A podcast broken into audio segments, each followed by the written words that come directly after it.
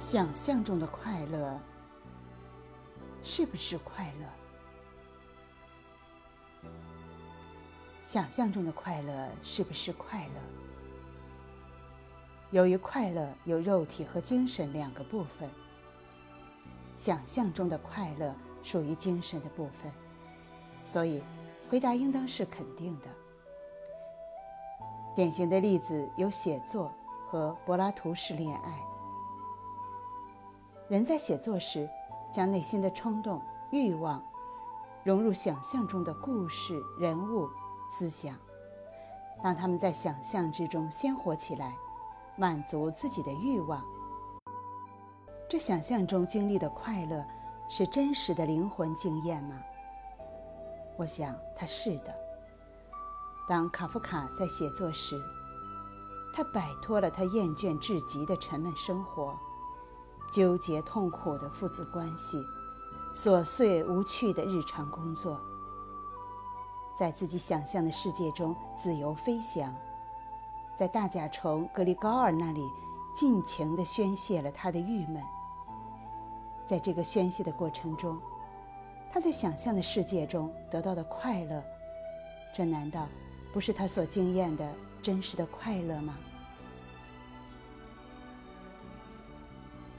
柏拉图式的恋爱也只是在想象之中，并没有肉体的欢愉，甚至从不见面。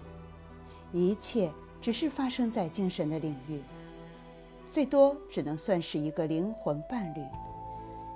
爱一个人的好处，首先是找到一个谈话的对手，在灵魂上有一个倾诉的对象，使得生命不那么孤寂。尽管爱情应当包括。肉体和精神两个方面，但是，如果减去肉体，难道精神上发生的爱就不会带来快乐吗？人在灵魂之爱的想象世界中得到的快乐，难道不是他所经验的真实的快乐吗？那些处于极度饥饿状态的人会搞精神会餐。在监狱，在流放地，他们营养极度不良，濒于饿死的边缘。